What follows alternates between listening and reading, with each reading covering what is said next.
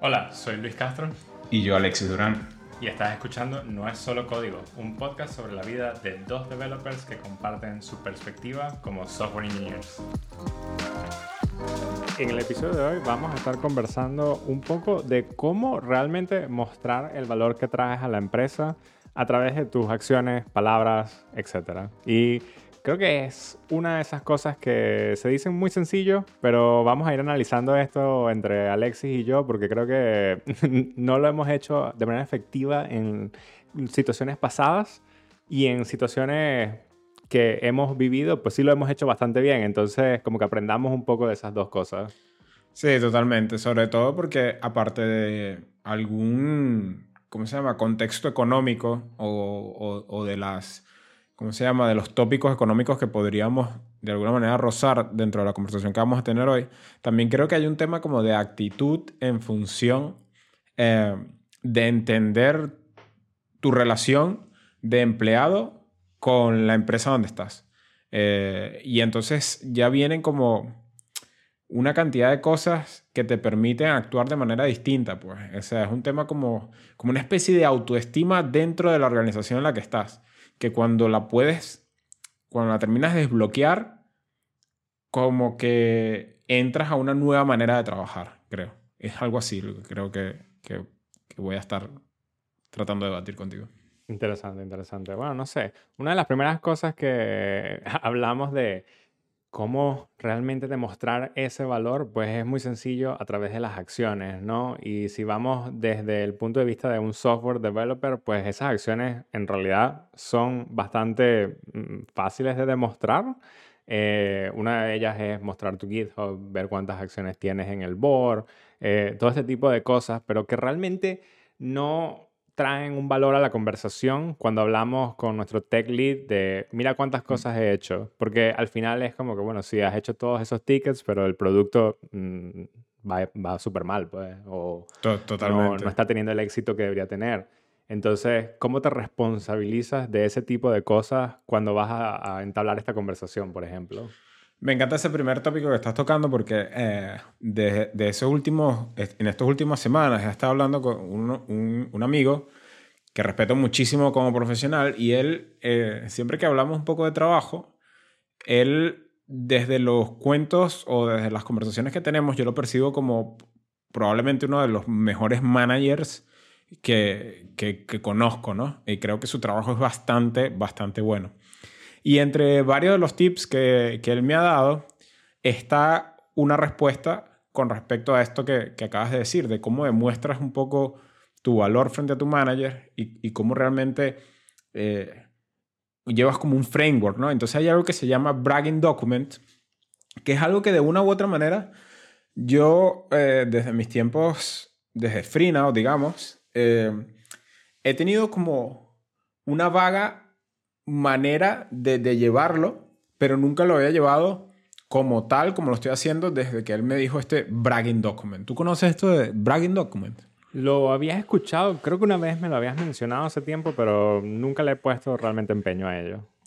Bueno, el, bragging document, eh, la idea es que básicamente creo que el verbo en inglés es como, como bragging es como echártela, ¿no? Como dices en Venezuela, como totalmente, sí, como, mira qué mira qué bueno soy. Exacto. Entonces, el chiste es que, que, conforme vas trabajando en la empresa, todo lo que genera valor va al bragging document. Entonces tú tienes como esta, esta nota, digamos, en el que tú pones tu título, bragging document, y vas colocando, digamos, métricas, eh, features, Em, como todas estas cosas en las que has estado trabajando y, y, te ayuda a luego poder digerir ese bragging document en función del objetivo que tengas en ese momento. Por ejemplo, la conversación con tu manager, por ejemplo, eh, crear ese resumen del CV con métricas de, de, tu experiencia dentro del trabajo en el que estás. Entonces, de eso se trata un poco el bragging document. Bueno, de hecho, creo que el otro día justamente compartimos algo súper cómico, que era que David Hasselhoff está utilizando uno de los features que escribimos Y entonces fue como que, oh, mira cuántos views tuvo el tweet de David Hasselhoff con nuestro feature. y fue como que, wow, wow. Y es brutal porque de alguna manera te mantiene también, yo sé que eh, hay, hay como un, un care, eh, ¿cómo se llama? Estoy súper inglesiado ahorita. Pero, el Spanglish se, está fuerte. Eh, se supone que hay una, hay, hay, una necesidad de que te importe el negocio ya de por sí, ¿no? No nada más cuando haces el bragging document. Pero teniendo frameworks y cosas extra, de alguna manera te ayuda a mantenerte incluso más engaged con esas métricas. Entonces, por ejemplo, el feature este que, que hiciste, el que, el que estás mencionando, que ya tiene unos views y todo esto, cuando tú tienes el bragging document, lo primero que se te ocurre es, hey, voy a capturar esto. Y pum, ya sabes un lugar donde lo vas a poner. No quiere decir que en la, próxima conversación con tu manager, eh, todo lo que, todos los puntos que coloques ahí son los que van a ir al caso, pero ya empiezas a crear un núcleo de facts, de hechos, que te van a ayudar a hacer esos flex que estamos hablando, ese de mira lo bueno que soy. No sé por qué, pero te imaginé demasiado sacando así el documento y que mira, aquí tengo un PDF con todos los bullet points exactos de qué fue lo que hice en los últimos seis meses. Totalmente. Y, eh, e, exactamente. Y eso es lo que más o menos he tratado de hacer, eh, eh, porque me parece que, cambia muchísimo. sobre todo porque, por ejemplo, ya nosotros dentro del podcast hemos hablado del tema de, de journaling, de, de, cómo a veces tener este proceso te permite organizar la manera en la que piensas y todo. Y, todo. y, y me remonto a los momentos o al momento justo antes de cambio cuando hice eh, el renew de mi CV y lo que sucede es que como que comienzas a tratar de recordar estos features y estos momentos en el que... Y es imposible. y, claro, es que se te van a ir, se te, se te van a ir los detalles, que es donde está la magia, en esos pequeños detalles. Entonces, claro, cuando yo me puse a hablar con este amigo, que estábamos hablando como del CV y tal, del hecho de que ya llega un punto que entiendes que tienes que poner un poco más de métricas, de cómo es tu impacto, no simplemente como que cuál es tu rol en la empresa y el job description, porque eso no es lo que te están pidiendo, sino cómo tú eres diferente. Eh, cuando tienes un, un, documento como este, puedes vender mucho mejor tu valor a, a, tu, a tu empleador o incluso a tu manager, pues no, no nada más cuando haces transiciones de trabajo. Sin embargo, lo que me hace pensar esto también un poco es el hecho de que no es un documento que sustituye eh, o, que te da la respuesta a esas preguntas difíciles que vienen cuando haces eh, esta cómo demuestro mi valor, ¿no? Porque cómo demuestro mi valor sigue siendo una pregunta que quizás tienes que abstraer como en muchas partes pequeñas para que realmente puedas responder de manera efectiva. Y una de estas, sin lugar a dudas, es este documento, pero igual es algo con lo que si llegas a tu manager o llegas a otra persona y, dices, mira, esto es lo que he hecho, es como cool, pero, ajá. Entonces, entra como que, vale, es una manera de mostrar un punto, pero no una manera de entablar una conversación. Y ahí es cuando digo, no responde a las preguntas difíciles de cómo demuestro mi valor, o cómo realmente podría ser para pedir un aumento y que sea de manera efectiva o cómo podría eh, entender cuál es mi nivel en, comparación a mis peers y si realmente estoy recibiendo eh, una cantidad de dinero que, se compare a, eso, a ese valor y a esos peers, ¿no? Eh, ahí es ¿Tú crees? yo creo que sí, yo creo que es algo que ayuda a la conversación pero no realmente eh, finaliza con ese, con ese punto, ¿no?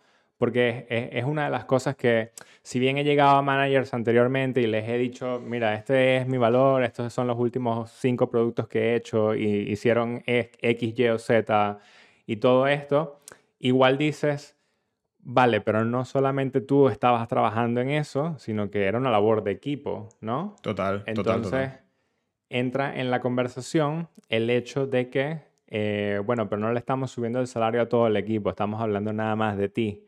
Entonces, ¿cómo demuestras realmente que sin tu input en ese trabajo no se hubiese logrado llegar al lugar donde está ese producto?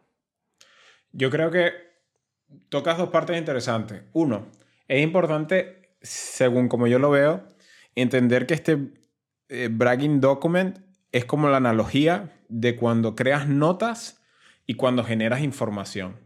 O sea, tú tienes muchas cosas colgando, ¿no? Son las notas, las lees, las unes y redactas algo eh, que tiene sentido para lo que sea que quieras lograr en ese momento. El bragging document para mí son esas notas que te van a guiar en la conversación que vas a tener. Ahora, sí que es verdad que tú necesitas de alguna manera vender el hecho de, cómo es tu impacto, porque son raras, por no decir que ninguna, las cosas que suceden en una organización en las que tú eres la única persona que pone la mano. Pero de, al final de eso no hablamos, sino hablamos de cuál es mi contribución individual, qué parte hice yo acá. Y la segunda, yo creo que el simple hecho de organizar las ideas ya te comienza a dar un step forward. No pudiera yo dar un framework como eh, que le quepa a todo el mundo, ¿no? Que le sirva a todo el mundo.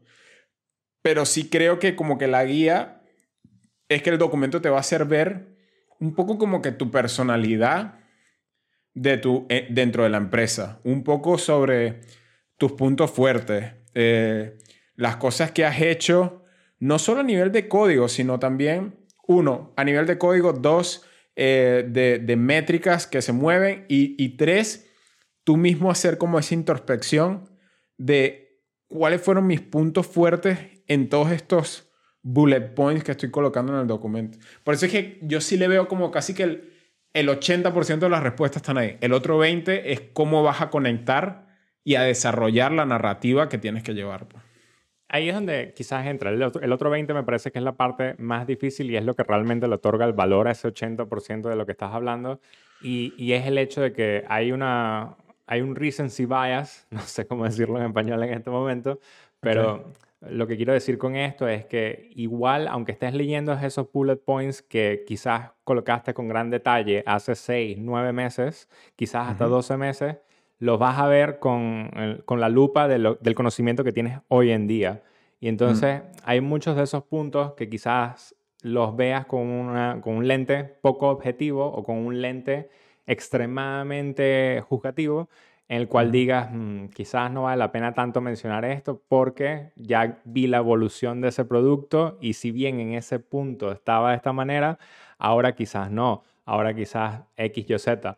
Entonces, ahí entra un punto en el que digo que no importa cuánta información guardes al respecto, como tú dices, cómo realmente unes todos estos puntos en, una forma en la que lo puedas vender bien, es lo que realmente importa, porque al final esa va a ser eh, la, única forma de que el, producto final llegue a los oídos de la otra persona y, que realmente sea analizado por la otra persona. Pero igual ah, estamos hablando de este recency bias que podrías tener sobre tus notas. Igual también tenemos que entender que tu manager va a tener un recency bias de tu trabajo porque e, es como que lo que ha visto en los últimos tres meses probablemente. Entonces, cómo entablar esa conversación para eliminar esos reasons y bias me parece la parte más compleja de todo y mi consejo para ese tipo de cosas es como dividir las preguntas en, cosas más pequeñas. No hacer la pregunta fuerte de golpe, sino realmente entrar con preguntas como, en, los últimos, en las últimas semanas estuve haciendo esto, ¿te parece que podría mejorarlo o te parece que eh, he sido lo suficientemente efectivo? ¿Cuál es tu visión de efectividad? Eh, ¿Cómo ha evolucionado eh, los puntos diferentes que evaluamos durante el día a día eh, en base a las compensaciones que tenemos? Todo este tipo de cosas que realmente atacan un punto más pequeño hacen que la conversación sea un poco más sencilla y luego puedes atar este documento grande que tú mencionas a todo eso. Quizás lo que quiero decir con todo esto es que no lo haría en una conversación todo. es como que lo dividiría en varias. Sí, yo creo que al final es, depende del contexto, ¿no? Eh, yo sigo viéndolo como, como esta, este source de, de, de, data raw que tú, que tú tienes la responsabilidad de, de digerir. Ahora, lo que tú hablas, que me parece muy importante es que probablemente no va a ser tan efectiva la información que tú saques de allí para, entre comillas, tomar ventaja dentro de tu empresa si tú no entiendes cuáles son las expectativas de tu empresa en función de cada rol o de cada nivel que se ocupa. Por ejemplo, hablemos a nivel de, de, ingenieros de software, eh, hablando junior, intermediate, senior, staff. Si tú no entiendes cuáles, cuáles son las, las líneas que dividen la responsabilidad entre cada nivel dentro de tu empresa, es difícil para ti mapear con un breaking document o con lo que sea, mapear en dónde potencialmente pudieras estar tú. Porque no hay líneas claras dentro de la empresa. Entonces ahí es donde vienen las conversaciones que tú estás hablando. Eh, si no hay un documento al que tú puedas referirte, pues tienes que hacerte con el documento, ir a los one-on-one y decir, ok, ¿cómo me has visto a mí? Eh, ¿Cómo medimos efectividad? ¿Cómo mides tu efectividad? Eh, ¿Qué te ha gustado de esto? ¿Qué te ha gustado de lo otro?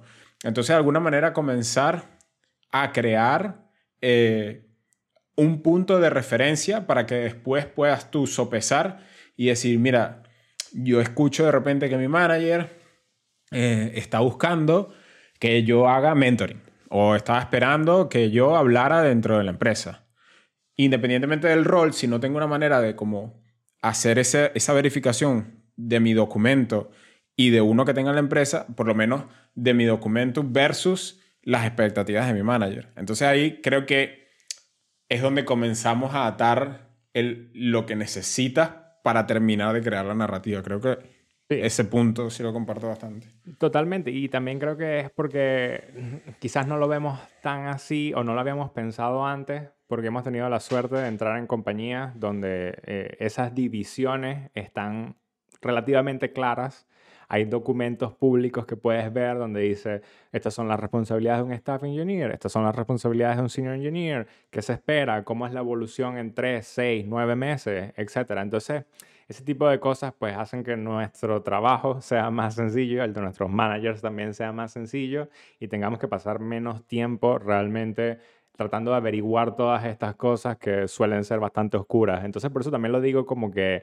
es un Vale, eh, veamos esto desde la perspectiva de alguien que no tiene estas herramientas a la mano. Entonces, ¿cómo podríamos hacerlo, no? Eh, bueno. Hay, hay, una cosa también que me gustaría mencionar que viene con respecto a por qué creo yo que llegó un punto en el que siento que, que me, me llegó a mí la idea de que es mucho más importante el proceso o la manera en la que trabajas y en la manera en la que te comportas de lo que al principio creía. Yo en uno de mis primeros trabajos, recuerdo que como me gustaba tanto, eh, estaba como con una presión constante de sentir como que yo le estaba haciendo un favor a la persona que me estaba contratando.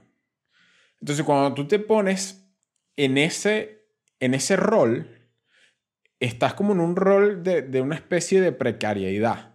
Porque es como cualquier aumento que te den es, uff, no, mira este, este súper favorzón que me está haciendo mi jefe, ¿vale? Toma dos migajas de pan en vez de una. Exacto. Entonces, no, ojo, no, tampoco estoy llevando las cosas como a que seas greedy, pero aquí va como el, el, el la, ¿cómo se llama? El aprendizaje, ¿no? De, de, por ejemplo, mi experiencia a mí al final, en ese trabajo, eh, me, me, me, hicieron como, ¿cómo se llama esto? Un plan de, de improvement. ¿Cómo, ¿Cómo se llama esto? Sí, un PIP. Un PIP. Entonces era como el plan de improvement performance. Y entonces si no, pues eh, pata pata para tu casa y ya está. Pero una vez que me lo dijeron, me sentí tan indignado y tan triste a la vez que cuando pude como compactar toda esa indignación, molestia y tristeza, lo que hice fue como empezar a trabajar sin importarme si me iban a despedir. Y lo que cambió fue que estaba mucho más relajado. Y era como que dejaba de darle second thoughts a pedir ayuda, eh, dejaba de darle second thoughts a, a, que si yo me estoy esforzando suficiente o no. empecé a cuidar un poco más como mi, mi bienestar personal. Y es como que todas estas cosas que a lo largo del tiempo he tratado de mantener.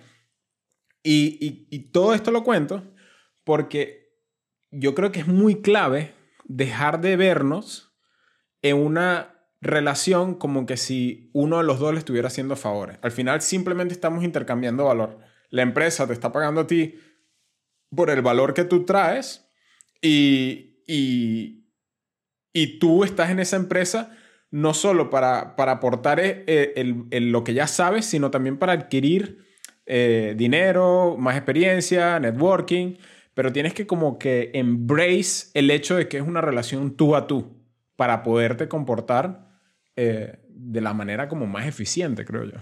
Como una simbiosis. No sé por qué me recordó al episodio este de Spider-Man con Venom, algo así.